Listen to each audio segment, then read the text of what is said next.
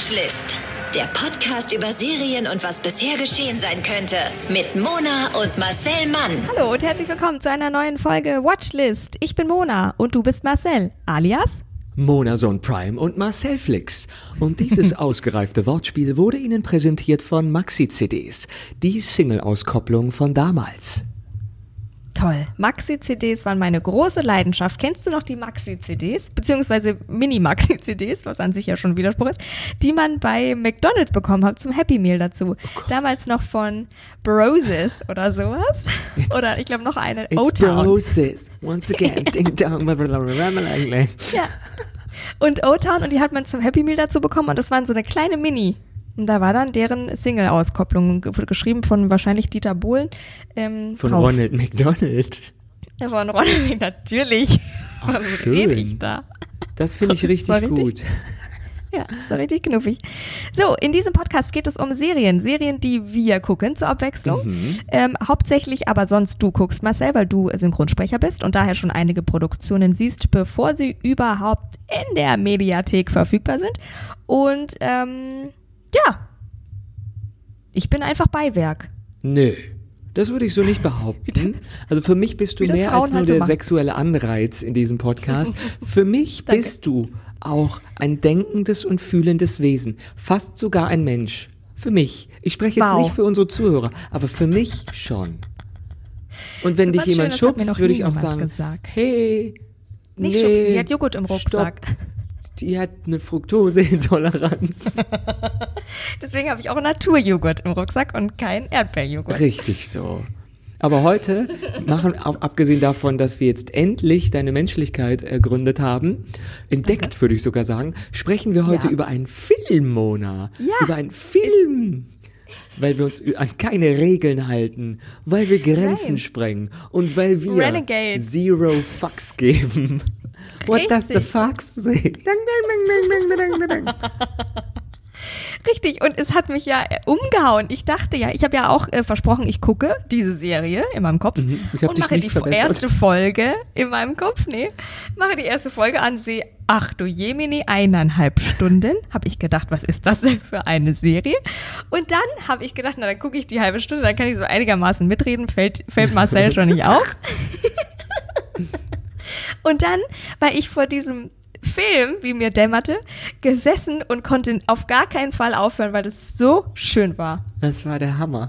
Das ist Oder? Ja, wirklich, also, deswegen vielen Dank dafür, es ist super. Ja.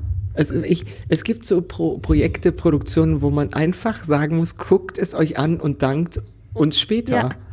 So. Ja. Und da haben wir jetzt mal wieder so eine richtige Perle, wie man im Moderationsdeutsch sagt, aus, nicht ausgegraben. es wurde uns nahegelegt von Menschen, Ja. die wir kennen. Also bei dir war es ich und bei mir war es nicht ich. Mhm. Und diese Produktion heißt Circus of Books. Also, der Zirkus der Bücher, das ist ein Dokumenta Dokumentationsfilm, ein Dokumentarfilm. Und Rachel, äh, Rachel, jetzt fängt's an. Rachel Masons Dokumentarfilm über den Buchladen ihrer Eltern ist, wie ich finde, ein faszinierendes Stück Zeitgeschichte, vor allem aber ein echt berührender Familienfilm zwischen Prüderie und Pornografie. Trifft's perfekt. Es ist so schön. Also, es geht ungefähr um Folgendes. Als die Eltern der heutigen Musikerin und Künstlerin Rachel Mason Mitte der 70er in so bisschen finanzielle äh, Schwierigkeiten geraten Ja. und nach einer Möglichkeit suchen, ihre kleine Familie zu versorgen. Sie haben drei Kinder, stoßen sie auf eine Anzeige, so richtig geschrieben, also gedruckt, aber vorher von jemandem geschrieben, in der Los Angeles Times. Larry Flint suchte nämlich auf dem Weg, also durch die Anzeige, nach Verkäufern für das erst seit kurzem erschienene oder erscheinende Männermagazin Hustler. Wir erinnern uns, Hustler ist ein bisschen oder war die etwas hardcoreigere Variante des Playboys. Okay. Ja, also Ich ein, kannte das nicht. Kanntest du das noch? ich kannte das, weil es auch einen Film Okay. gibt über Larry Flint. Weil das so ein, Ah. der äh, ist oft mit dem Gesetz, ähm, wie heißt es, aneinander geraten wegen der Ja. Pornografie und Jugendschutzgesetze der USA. Ja, wäre ja, hier kein Problem gewesen, Okay. weil hier haben die Leute Hirne anstatt Waffen. Aber abgesehen von meinem kleinen Alltagsrassismus, den ich hier einpflege, kommen wir jetzt zurück zu weniger rassistischen Sätzen. Also Schön. haben die das ähm, Magazin verkauft. Und Mhm.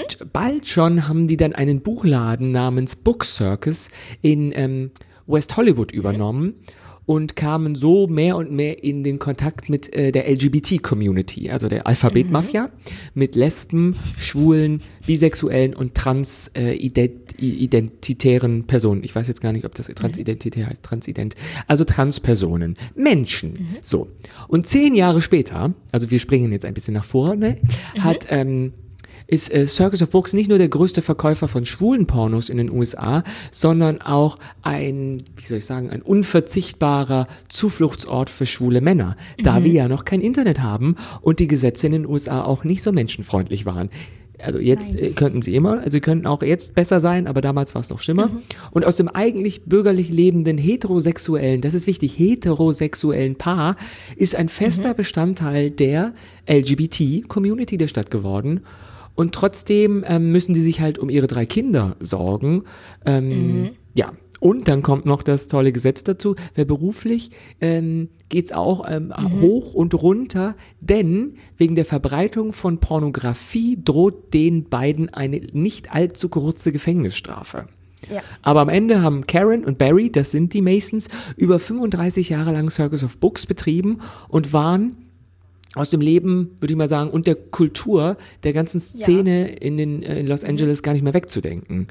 Aber 2016 mussten sie das Geschäft schließen, weil es hat sich jetzt einfach nicht mehr rentiert, aufgrund vom, Internet, wie- vom Internet her, wo man ja Vom Pornos umsonst bekommt. Genau. Und wir begleiten diese so Familie. Ja.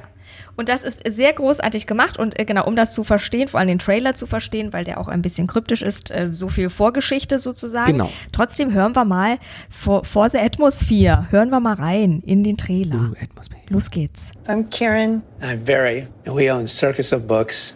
I thought it was just a bookstore with a circus theme, Circus of Books was the center of the gay universe. just like porn, P O R N. If anyone asked us what our parents did, These are called cock rings. the official answer was We own a bookstore. In the 80s, if you could sell adult material, you could make a lot of money. We were probably the biggest distributor of hardcore gay films in the United States. Circus of Books was my first glimpse into the fact that I wasn't alone as a gay person.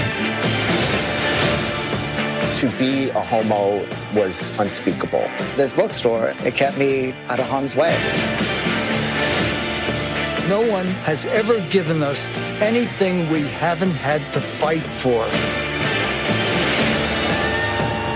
I think what we did was small human kindnesses in a very small way. This was English, all, all mm-hmm. from the beginning to the ending. This was Atmosphere. Und in dem Geschäft, wo jetzt viele Leute zu Wort gekommen sind, deren Gesichter ihr nicht gesehen haben, in diesem Geschäft am Santa Monica Boulevard, also wirklich in einer prominenten Straße in West Hollywood, hat Rachel Mason, ähm, Mutter, Karen, die Hosen an. Karen ist wirklich, also Karen ist Ja. auch der Grund, warum man den Film guckt, weil die ist, das sind Ja. Charaktere. Die hat so ein Großartige bisschen ein Auge, ist so ein bisschen auf Halbmast. Die hat ja so, wie heißt der denn jetzt? Karl Dahl. Die hat so ein bisschen Karl Dahl-Auge. Ja, ja. Was man auch im, im Laufe der Jahre sieht, dass es immer mehr nach unten geht. Äh, Wir, Ja. wir haben viel Material von früher. Und Mhm. ihr Mann Barry, der ist immer lächelnd da durch die Gegend gewatschelt, Ja. hat immer gute Laune, wirkt so ein bisschen wie so ein verrückter Professor. Aber so süß, toll. die beiden sind so. Die sind eigentlich unsere Couple Goals ein bisschen. Ja, die sind Goods. Was sie zu wenig Auge hat, hat er zu viel Zähne. Oh Gott, aber auch wenig Haare. Das ist wirklich Hammer. Es gibt Menschen, die haben einfach extra Zähne. Der hat aber Ja. durch, mit Biss haben sie auch dieses Business so lange am Leben erhalten können.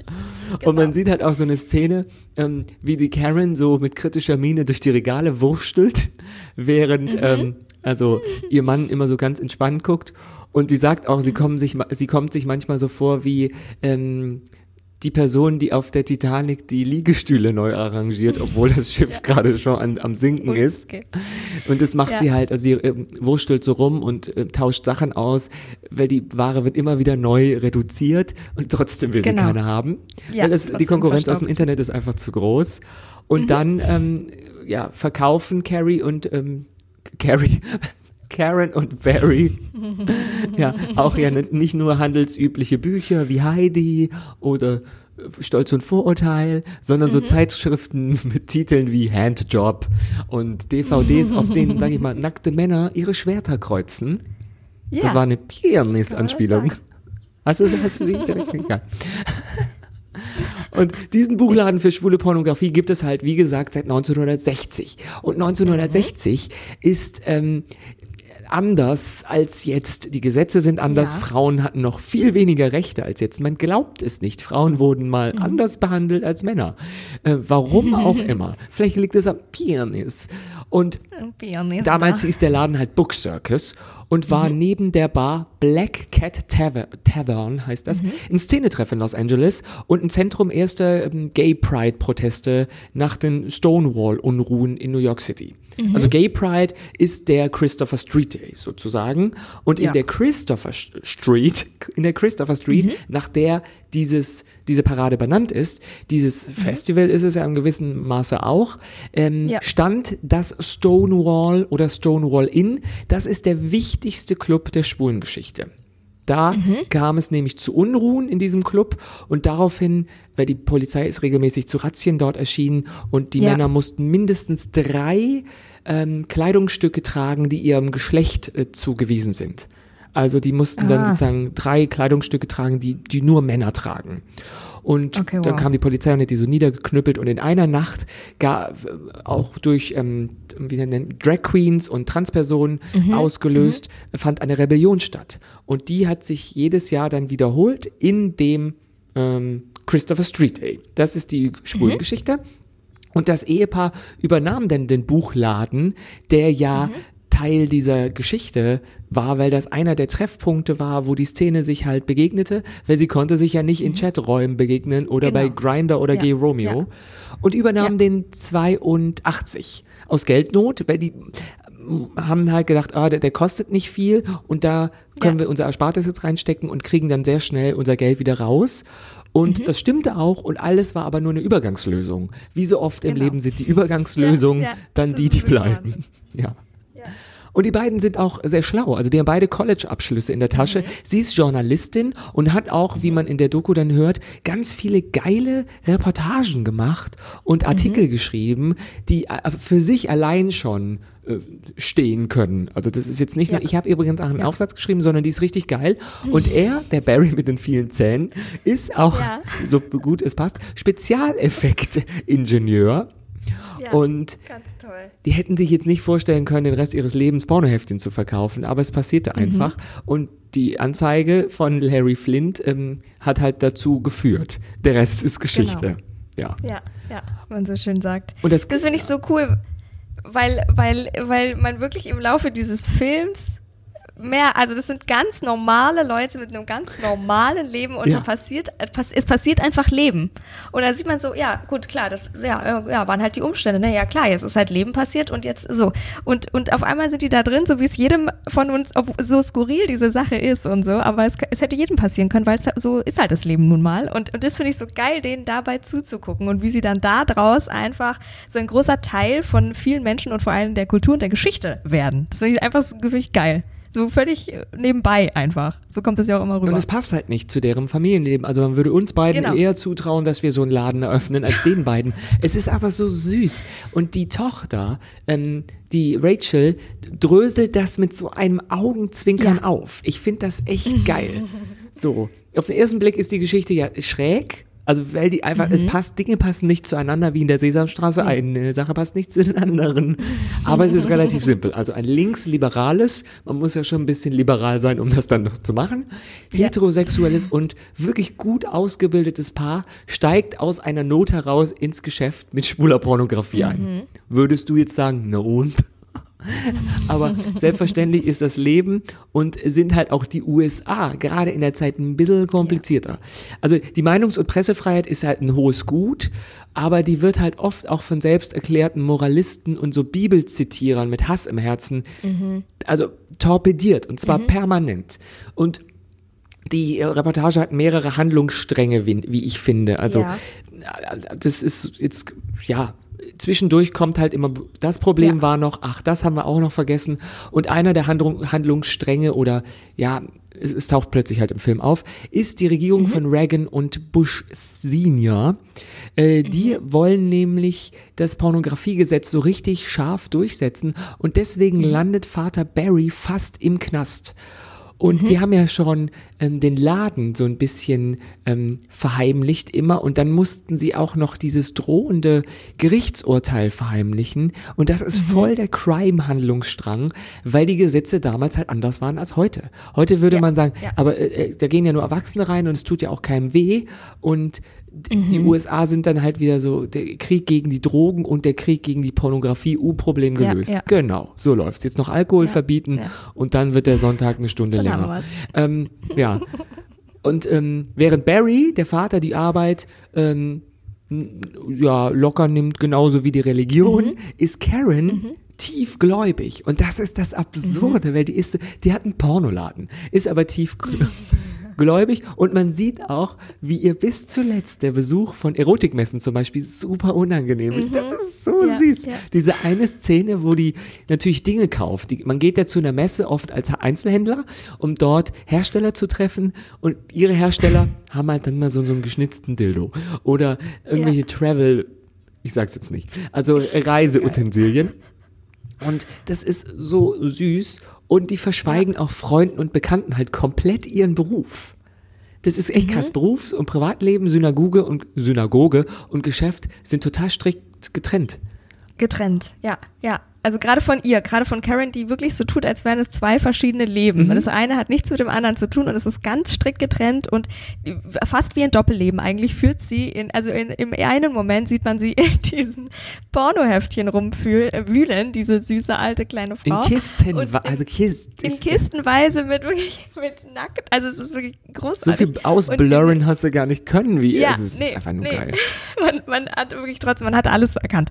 Und im nächsten Moment ist sie dann eben in der Synagoge und die ähm, äh, gläubige, äh, liebevolle äh, Mutter, ne? Und das passt halt so und so führt sie auch dieses Doppelleben eigentlich quasi in diesem Film. Es ist der Knaller. Und es, was, Mhm. was find, also der, der Film hat auch den einen oder anderen Twist. Zum Beispiel wussten halt ganz lange die Kinder von den beiden, die Ja. haben drei, überhaupt nicht, womit die Rechnung überhaupt bezahlt werden und später ihre Hochschulausbildung. Äh, bei, bei Rückfragen, also wenn jemand die Kinder gefragt hat, was, ähm, was die Eltern machen, mussten die immer sagen, unsere Eltern haben einen Buchladen.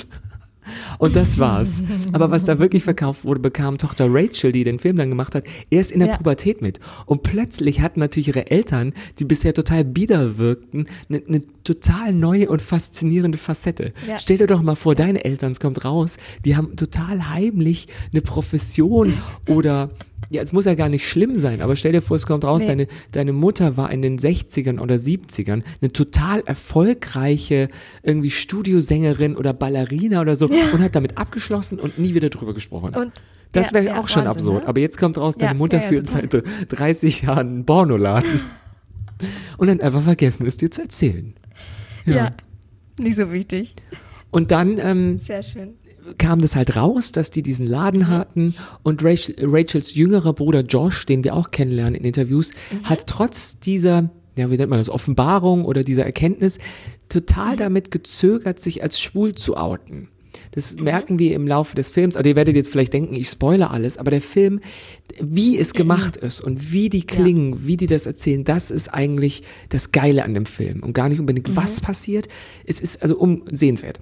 Und ähm, das Geschäft ist mit der Pornografie ist das Hi- eine, aber die Toleranz in der eigenen Familie ist eine andere Sache. Und das ist Mhm. mir ganz oft aufgefallen, dass Leute sagen, ich habe ja kein Problem mit, solange es sie nicht Ja, ja. betrifft.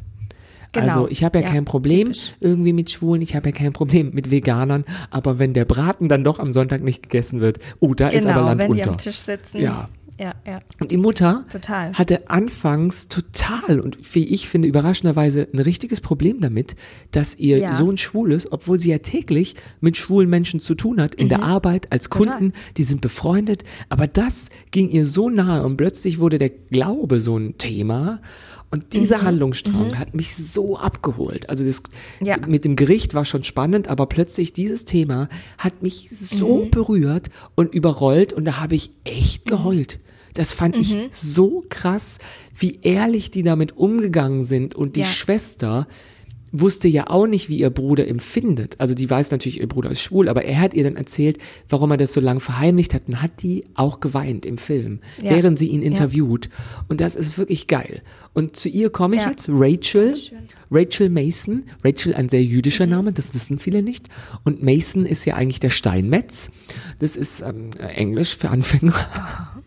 Ja, die führte Regie. Die Tochter, ich habe es jetzt schon, glaube ich, siebeneinhalb Mal erwähnt, aber jetzt nochmal, die führte Regie von ähm, für den Dokumentarfilm oder in diesem Dokumentarfilm. Und das ist halt geil, weil die hat natürlich, die geht einfach ins Familienarchiv und nimmt alte äh, ja, Videos und filmt halt die Genau. Mutter und ist halt dabei und ist viel näher an den Leuten. Und das macht den Film so besonders. Genau, genau. Ja. Und der, äh, wie heißt der, Theo äh, oder Theo Butchby von der New York Mhm. Times meinte, das Dokumentarfilmdebüt von Rachel gewähre nicht nur einen Einblick in das Doppelleben, das ihre Eltern führten, sondern zeige auch, dass die Menschen, die am wenigsten darüber wussten, ihre Kinder waren. Denn über das Familienunternehmen Mhm. wurde zu Hause jahrelang nicht gesprochen. Und neben den Magazinen von Flint und ähm, anderen Filmen mit tollen Titeln wie Confessions of a Two Dick Slut oder Don't Drop the Soap, wer kennt sie nicht, Mona, haben die Masons bekannt? halt auch eigene, jetzt kommt's, eigene Hardcore-Filme ja, ja, produziert. Zum Beispiel, ähm, die haben diesen, den kannte ich auch nicht, aber dann habe ich ihn gegoogelt. Der ist wirklich ein Star. Pornostar Jeff Stryker. Das war Okay. der Pornostar anscheinend in Okay. der, der Ja, ja. 80er und Anfang der 90er. Ja. Ich bin mir nicht ganz sicher. Aber so der Pornostar, wie zum Beispiel Dolly Buster oder so, wo man Okay. sagt, den kennt man. Ich kannte ihn Ja. jetzt nicht, weil das meine Expertise in Spulenpornos der 80er ist jetzt nicht so groß. Aber man sieht ihn auch jetzt und das finde ich geil. So einen älteren Mann, der Ja. früher ein Pornostar war, der uns eine Puppe zeigt. So eine Ken-Puppe, Ja. die lebens wie heißt das? Also, äh, ja, die, die Maße an der Puppe Ma- ja, genau. waren ähm, proportional. Und dann hatte der Genau. den Penis, konnte man so hochklappen und absurd süße Puppe. Absurd. Ja, und wie schön dieser Mann irgendwie trotzdem noch ist. Also der hat ja schon noch total das Flair. Ich glaube, find, er- find, ich finde, er hat fast so ein bisschen Hollywood-Flair, Der hat- obwohl er ja. halt Pornos macht. Aber er hat so ein Flair und er ist noch ganz schön. Und Der hatte auch dachte so, Humor. ja, Ich glaube, das macht, hat es Ja, ausgemacht, weil der hat das so auch, ganz, Ganz un, großartig. Un, also ohne Scham und Ja, ohne schleimigen Ekel oder so einfach davon erzählen. Ja. So wie wenn er erzählte, Genau. ja, wie früher bei Mattel, wir haben die erste Barbie produziert und das war, Ja. also sie glauben ja nicht, dass das am Anfang war, das ja sehr verrückt, aber dann haben wir das einfach gemacht und es ist toll. Also der ist einer der Charaktere, für die sich, für, ja, für, für die sich dieser Film lohnt. Mhm. Und dann haben die also wirklich Filme produziert, aber gleichzeitig sagte dann die Mutti, wir haben aber noch nie einen dieser Filme gesehen. Ja. Und die schämt sich ja so, als sie dann in dieser, also, also als, als sie vorbeigeht an dieser Wand von Dildos auf dieser Messe. Ja. Es ist, man möchte, ich habe Ich gucke da nicht genau hin, Ja. sagt sie auch immer. Ich gucke nicht genau. Ich weiß, was die Kunden wollen. Ich weiß, was ich kaufe, aber ich gucke gar nicht genau hin und So nimmt dann süß. einfach und, und bestellt dann aber im nächsten Atemzug zwölf Flaschen von einem Analgleitgel, das irgendwie das Poloch betäubt. Und ich denke so, das dass du dir das nicht so genau gemerkt hast. ja, weil das, das hat mich so gerissen. Weil das, ich sag, das kann ja nicht die gleiche Frau sein. Und dann ja, gib mir zwölf von diesem Gleitgel und so. Und, Und dann gibt sagte die Verkäuferin doch, ah, dann gebe ich dir gleich so eine Kiste. Ja, Oder so ein genau. Eimer. Ja, gut, gib mir den Eimer. Und ich dachte so, großartig. Als ob es um, als ob's um Gemüse, also wie am Obst, Genau, wie heißt das, ja, beim genau. Großmarkt. Es, Ja, es beim- ist genau, so Gemüse. süß. Also nichts, Schön. man muss auch echt sagen, nichts in, in diesem Film ist schlüpfrig, obwohl es um dieses Thema geht. Es ist so kurios Mhm. süß und ähm, ich glaube, also ich würde jetzt fast sagen, man sieht auch nichts, also man sieht so Pornohefte aus der Entfernung und so ein Dildo ist ja an Ja, sich ja, nichts, ja. ist ja ein Stück Plastik oder was auch immer, Fichtenholz. Ich weiß es nicht, aber das ist so süß. Und diese Rachel wuchs halt in dem Glauben auf, dass ihre Eltern so einen Buchladen hatten. Und Mhm. die durften ja manchmal auch in den Laden. Also du kannst ja den, den nicht ganz irgendwie, ähm, wie heißt das, verheimlichen. Und Ja. da mussten die Kinder dann immer äh, also auf den Boden schauen, während sie durch bestimmte Bereiche des Ladens Ja. gingen. Ich hätte mich jetzt also als Kind irgendwann halt gefragt, warum? Genau, warum? Ja. Und ich glaube, die wussten, die haben es geahnt, aber die haben es einfach nicht angesprochen. Genau, ja, ja, ja. Da war so ein, ein ja. Also ich, ich finde, die haben ja eine richtige Karriere gemacht. Karen und Barry haben ja, Ja. wirklich, oder wie ich sie nenne, Carrie und Baron, haben ja eine richtige Karriere hingelegt. Die wäre also auch hier in Deutschland denkbar, aber in den USA ist es halt noch viel absurder, weil die sind auf der einen Seite so scheiß prüde, und- aber so unnatürlich prüde, was dazu führt, dass durch die Verklemmung sie halt plötzlich Waffen als Hobby haben. Also ist jetzt einfach meine kleine Rassismus-Meinung. Ja. Aber gleichzeitig ist ja dieser Mythos, dass man vom Tellerwäscher zum Millionär werden kann, auch total in die Hirne eingebrannt. Und ich finde, der Film zeigt das ein bisschen, dass die ähm, mit wenig Geld ein Imperium aufgebaut haben, weil die hatten ja nicht nur diesen Laden, sondern die waren ja Pornoproduzent. Also die waren ja Produzenten von den äh, erfolgreichsten Filmchen, die es da so Ja. gab. Ja. Ähm, Ja. Und die haben ja auch ein, also die haben jetzt nicht ein Riesenvermögen angehäuft, aber äh, die haben jetzt auch keine Geldprobleme gehabt. Und Ja. ich würde mal sagen, sie haben sehr viel schillernde Charaktere in dem Film gezeigt durch äh, dieses Genre oder dieses Milieu, ich sag mal durch dieses Milieu und auch schöne zwischenmenschliche Be Begegnungen. Also die, die wie heißt denn das? Ähm, die Verkäufer im Laden werden dann, als der Laden geschlossen wird, verabschiedet. Man, man hat Interviews von denen und die erzählen einfach, dass es so ein Zufluchtsort war. Also es war so eine Insel, wo man sein konnte, wie man, wie man war und da hat man auch Leute kennengelernt und es hatte schon was von so einem, so einem Treff. Also Treff im Sinne von, ja, wie so ein, wie, wie so ein Jugendclub für Erwachsene. Also irgendwie so ein Club, Genau. wo man halt hingehen konnte und dann quatschte man am Tresen und so. Und dieses Porno-Ding ist eigentlich nur ein bisschen Mittel zum Zweck. Ja, ja, ja. Ich finde, das, das merkt man auch, wenn man da sitzt. Man fühlt sich ganz eingemummelt in diese Familie, die die da sind und in dieses Konstrukt und und es ist so ganz warmherzig und auch diese zwei, diese Karen und und Barry, die sind, also man sieht denen die Menschlichkeit und und und sieht man denen an. Die sind ja so tolle herzensgute Menschen, gerade auch so Barry, also den guckt man an und man weiß einfach, mit dir gehe ich überall hin, Barry, so weil du süß. bist ein guter. Barry das ist, ist- wirklich, also die sind, man ist ganz eingehüllt Der so sieht, von die hatten, haben auch beide was Wärme. von so, also den Lieblingslehrern, die man in der Grundschule Ja, hatte, ja, genau, die hätten auch Imker sein Vertrauenslehrer, so. können. Und sie hätte Ja, um Honigproduktion gehen können, der Film, und man hätte sich von den Bienen verabschiedet. Also es ist wirklich, ganz toll. Und er spielt halt auch in einer Zeit, wo die Gesetze anders waren und es das HIV-Virus, also HIV, die Leute wirklich aus dem Leben riss.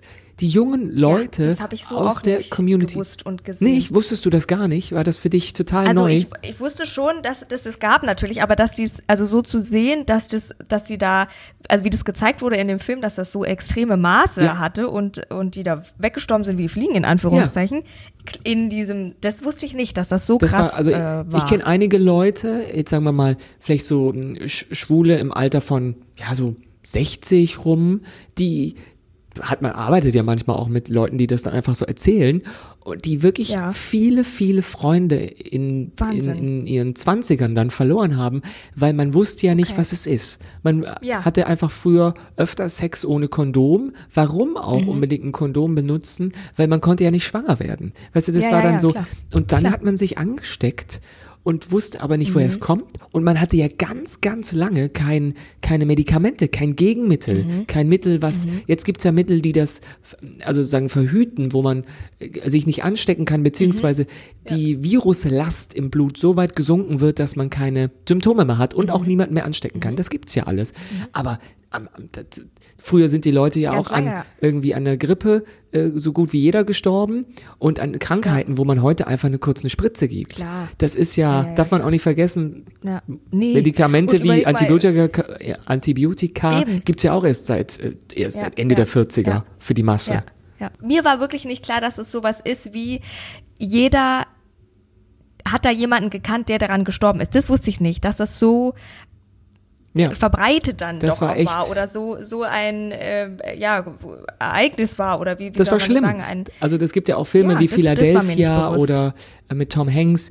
Das ist, das führte nicht nur zum Tod, sondern auch zur Ausgrenzung dieser ganzen Community, Ja. weil die ja plötzlich als, also das war ja dann die Schwulenseuche und so. Was heute natürlich schlimm. komplett anders ist. Heute sind die hauptsächlichen Neuinfektionen ähm, also betroffen davon sind heterosexuelle Mhm. junge, wirklich junge Männer, die dann sagen, boah, ich sehe doch, ob die AIDS hat oder nicht, was, brauchst kein Kondom Mhm. Ja, ja, oder ja. nehme ich dich von hinten. Und Schwule, sage ich jetzt mal so, Schwule oder äh, gr- grundsätzlich Mitglieder der LGBT-Community Ja. sind viel, viel besser geschult, weil die Ärzte, zu denen Ja, ja, die, die Menschen auch gehen, was heißt die Menschen, das tue ich immer so, als ob ich nicht dazugehöre, die Ärzte, zu denen wir ja, gehen, beraten auch und sagen, willst du nicht dieses Medikament nehmen? Es gibt ein Medikament, das heißt PrEP, das ähm, Mhm. sorgt, wenn du das zwei Stunden vor dem Geschlechtsverkehr nimmst, für eine Immunität. Mhm. Du kannst dich also nicht mehr anstecken. Ah. Du musst es dann, wenn du es am Montag um 16 Uhr nimmst, ähm, dann hast du um 18 Uhr frühestens Geschlechtsverkehr, dann musst du es aber auch am Dienstag um äh, 16 Uhr nehmen und am Mittwoch. So, für einmal Geschlechtsverkehr sozusagen. Du musst es am, kurz vorher nehmen und zwei Tage, 24 Stunden und 48 Stunden danach. Oder du kannst es Verstehe. durchgehend nehmen. Und da, das, wenn du als schwuler Mensch. die Pille. Ja, Ähnlich wie die Pille, es ist nur nicht hormonell, sondern einfach. äh, Es blockiert die Aufnahme des Mhm. Diese Viruses. Halt. Wie Okay, es genau okay. funktioniert, weiß ich nicht. Aber es sorgt, das, es wurde auch durch Zufall und durch ja, bisschen Forschung auf einem anderen Gebiet ähm, entdeckt. Einfach, dass es sozusagen vorbeugend wird. Es war eigentlich zur Heilung Mhm, gedacht, um die Viruslast, also die Anzahl der Vi nachweisbaren Viren im Blut Ja. zu äh, senken. So. Minimieren. Aber das jetzt ist ein kleiner das Ausflug. Und deswegen ist dieses ähm, Circus of Books, dieser Laden, so wichtig für die Community. Das, ist, das ist einfach der sichere Hafen gewesen für so viele schwule Männer in dem relativ liberalen West Hollywood in L.A. Wir reden ja jetzt nicht von Kleinhilder Büttelsbach, wo du erschlagen wirst. Nee, nee. Gibt auch diverse Dokumentationen bei Netflix, wo man sieht, wie jemand einfach erschlagen wird und an einem Zaun gebunden und dann stirbt, weil er schwul ist. Das gibt's auch, Ja. Leute. Und es gibt's immer noch, dass das passiert. Und wenn man Mhm. keine Ahnung davon hat, weil man halt nicht davon betroffen ist, dann kennt man das halt nicht so. Ja. Aber der Laden musste leider schließen und hat am 9. Februar 2019 für immer, ja, dicht gemacht. Und Genau. man sieht halt, wie die den auch ausmisten. Ja. ja Es ist auch ein bisschen wehmütig und was bleibt, ist halt die Erinnerung an eine, an eine Zeit, die es heute gar, gar nicht mehr so geben kann, weil es das Internet gibt und irgendwie abenteuerlustige Bekanntschaften und äh, ja, Ja. die man draußen traf und nicht in Apps und halt eine beeindruckende Karriere Ja. von der Journalistin und jetzt auch sehr stolzen LGBTQI, also Questioning und Mhm. Intersex Aktivistin, die jetzt ihren Mhm. Sohn akzeptiert, wie man sich's wünschen kann. Deswegen habe ich, glaube ich, auch so heu- geheult, weil das war so Ja. eine richtige Heldenreise zwischen ich liebe dich, hat aber es ist so gekriegt. schwer, das zu akzeptieren, dass du schwul bist, warum auch immer. Das ist ganz komisch. Und Ja. ich kämpfe dafür, dass es Ja. folgenden Generationen besser geht. Und dann halt gibt's noch den Mann mit den vielen Zähnen, der halt ähm, Spezialeffektmann war von unter anderem Odyssee im Weltraum. Wahnsinn Ja, und Star Trek. Wahnsinn. und Star Trek also richtig auch erfolgreich Ja, einfach die wurden zum äh, bekanntesten, ähm, die, mit, die waren die Mi- Mitinhaber oder Inhaber des bekanntesten Pornogeschäfts von Los Angeles. Das ist ja, ja, Wahnsinn. aber so berührend. Und es gibt Kritiken. Es gibt Kritiken, die darf ich zum Besten geben. Ähm, wie gesagt, meine Druckerpatrone war leer, aber ich guck mal, was ich noch entziffern kann. Toll, total. Der Film konnte bislang alle Kritiker bei Rotten Tomatoes, dem äh, Kritikportal, ähm, überzeugen und erhielt hierbei eine durchschnittliche Bewertung von 7,9 der möglichen 10 Punkte. Was auch für Rotten Tomatoes gar nicht üblich ist. Sie sind normalerweise sehr äh, kritisch und sehr. Ja. Äh, äh, Tech Book, Bookbo War das nicht Theo Butchby? Von der New York Times. Theo Butchby. Aber wir können ihn auch Tech Bookbo nennen.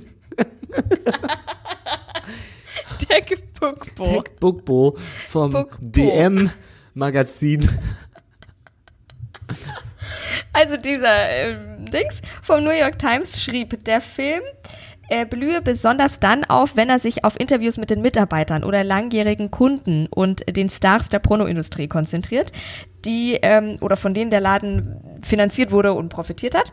Das hattest du ja auch schon gesagt. Diese Mitglieder der Community reflektieren eine vergangene Ära mit Witz und Wärme und mit einer, wie ich finde, das füge ich jetzt hier gerade dazu, einer Normalität, äh, was, was ja natürlich logisch ist und wie man auch damit umgehen sollte, ne? Weil wir tun ja mal so, als wäre es was total Besonderes, aber ist es ja eigentlich gar nicht. Es ist einfach ganz normal und das machen die und das finde ich so äh, toll. Und ähm, ihre, die Erinnerungen dieser ganzen Menschen werden von den ähm, Archivmaterial aus den 80er Jahren ähm, aus der Gegend unterstützt. Das hattest du ja auch schon gesagt. Ja. Ich glaube, die Regisseur, also die, die Tochter, die ja den Film gemacht hat, hat ja schon immer ein Faible dafür gehabt und, und hat die Rachel, genau, hat Fotos gemacht die ganze Zeit und ganze Zeit Videokamera drauf gehalten. Und das ähm, kommt natürlich da auch immer mal wieder rein. Ähm, der Film zeigt auch die Bedeutung des Ladens in politischer Hinsicht, aber auch die AIDS-Krise. Diese Erinnerungen seien das Herz des Films, wenn es nicht um das Familiengeheimnis geht, sondern um den Stolz einer ähm, Gemeinschaft. Ja. Kann ich unterschreiben, finde ich super. Und äh, noch ein Peter, Peter de Brugge. Ja, so, ich, aber so kann man ihn nennen oder? Von Variety sagt über die Eheleute Mason, aber dann kann ich nicht weiter lesen. Schon heu. Barry sehe aus. Ah ja, der sieht aus wie die, läch die lächelnde Version ähm, des äh, Heugabe schwingenden Bauerns in ähm, American Gothic. Ja. Ah. Und während Karen, die ihre Kinder im jüdischen Glauben großgezogen hat, eine Frau sein könnte, die Burn in Hell Schilder bei einer Pride-Parade hochhalte. Ja, ja. aber ich glaube, die guckt manchmal nur so verkniffen. Aber eigentlich ist sie auf ich der anderen auch. Parade. Ja. Und Auszeichnungen natürlich auch ganz viel bekommen. Also es ist ja noch ganz, ganz äh, frisch der Film. Camden International Film Festival 2019 hat er gewonnen. Auszeichnung als bester Dokumentarfilm mit dem Harrell Award. Mhm. Gay and Lesbian Entertainment Critics Association Award 2020, Nominierung als LGBTQ Documentary of the Year mh, mm, für den Dorian Award, Sidewalk Film Festival auch 2019 und Auszeichnung als bester Dokumentarfilm mit dem Publikumspreis. Von diesem Sidewalk Film Festival. Ja, Wahnsinn. Der hat einfach, wir haben jetzt viel davon erzählt, aber das, ja.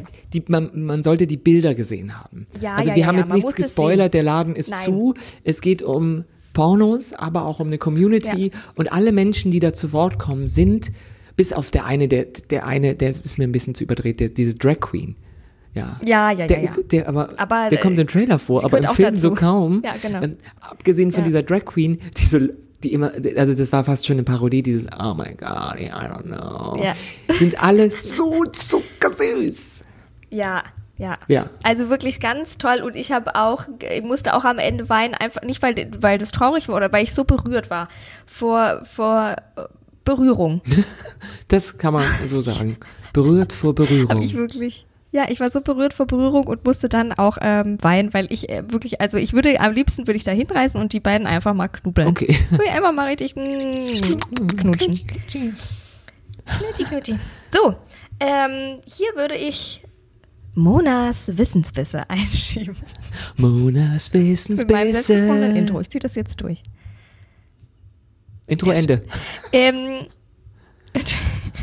die Streaming-Dienste ähm, haben ja aufgrund der hohen Nachfrage, des Ansturms in Quarantäne, in der wir uns ja immer noch befinden, ähm, ihre Streaming-Qualität zurückgeschraubt und gedrosselt. Jetzt haben sie das also alle wieder aufgehoben. Also YouTube, Netflix, Disney Plus, äh, Amazon Prime, alle können mal jetzt wieder in bestmöglicher Auflösung genutzt werden und auch in 4K. Ganz wie gewohnt. Anfang März haben die die Datenübertragung reduziert, um den Ansturm entgegenzuwirken, der durch die Quarantäne in vielen Ländern äh, zustande kam. Jetzt also alles wieder normal und dann wirklich also eine ganz frische Meldung von heute. Wir sind ja fast live. Heute ist ja Dienstag und ähm, morgen kommen wir Dienstag dann quasi raus. Dienstag 2017. Richtig, gefühlt. Der 365. April 2017. Ähm, Nicolas Cage schlüpft für die Serienadaption der Sensationsdoku Tiger King in die Rolle des Joe Exotic. Oh, der braucht auch also Geld. Tiger King war ja, ja, war ja die äh, Überraschungssensation von Netflix, ein Dokumentarfilm über Joe Exotic, der den größten privaten Tigerzoo der Erde hat. Der Ähm. Erde, aber nicht des Plutos oder der Venus. nur der Erde, des Erdballs. Und ähm, ja, jetzt gibt es da diese Serie, also diese Serie, die aber äh, kein Doku ist natürlich, sondern also eine nachgespielte Serie. Acht Teile soll es davon geben, produziert auch von CBS Television Studios. Und in wenigen Tagen soll dann auch der Sender bekannt gegeben werden, der das ausstrahlt. Netflix CBS? sich natürlich. Ja, Netflix oder CBS würde sich dann natürlich anbieten. Ähm, basiert, ähm, also diese, die, diese Fernsehserie basiert nicht auf der Netflix-Doku, sondern auf einem Artikel ähm, aus einer Zeitung. Und dabei handelt es sich nicht um die Tiger King-Serie, die gerade mit dem SNL-Star äh, Kate McKinnon geplant wird, die nämlich die Tierschützerin Carol Baskin spielen soll. Ähm, es soll nämlich also quasi, genau, es sind gerade zwei verschiedene Projekte, die an der ein und also in, an derselben Umsetzung dieses Dokumentarfilms als TV-Serie dran sind. Wahnsinn, oder? Ich weiß Die nicht. wollen alle nochmal die Kuh melken. Ja, Freunde. wirklich. Ja. Ich möchte nur Circus Aber ich of freu Books nochmal gucken. Circus of Books. Doku, ein Doku, äh, keine Serie, sonst sage ich immer fünf Folgen sein. Ein Dokumentarfilm. Die erste Vorstellung gab es ja 2019 beim Tribeca Film Festival und jetzt, seit dem 22. April 2020, wurde der Film bei Netflix ins Angebot aufgenommen. Also jetzt bei Netflix und ich vergebe fünf von fünf aus Fichtenholz geschnitzten Taschendildos. Sehr schön. Und das ist so wirklich gerechtfertigt und das ist ganz, ganz schön und das äh, hat uns beide sehr berührt und soll auch euch berühren. Berührt euch. Herzt die Öffnungen und öffnet die Herzen. Ganz genau. Ähm, herzt auch gerne unseren Podcast überall, ähm, wo es Podcast gibt, auf jeder erdenklichen App, mittlerweile ja auch sehr viele. Da folgt ihr uns am besten, da tut ihr uns einen Gefallen, dann ähm, verpasst ihr auch gar keine neue Folge. Dann gibt's nämlich immer ein kleines Klingelingeling-Glöckchen, das sagt, hallo, eine neue Watchlist-Folge ist online. Und ähm, noch gefalliger tut ihr uns, wenn ihr uns bei iTunes bewertet mit Sternchen, fünf an der Zahl oder auch einen kleinen Kommi da lasst unter diesem Video. Und ansonsten uns verteckt, wenn ihr uns hört, Instagram Marcel Mann, Moderatorin Mona. Und dann machen wir das hier ja nicht so einen Spaß, Freunde. Nein. Ich nicht. Nee, ich auch nicht. Und dann würden wir uns herzen und ähm, nächste Woche wieder hören, oder? Geöffnet wie eh und je ab Mittwoch. In diesem Sinne, Bis dann. gut Holz. Mua. Der Podcast über Serien und was bisher geschehen sein könnte. Watchlist auf iTunes, Spotify, Instagram und deiner Podcast-App.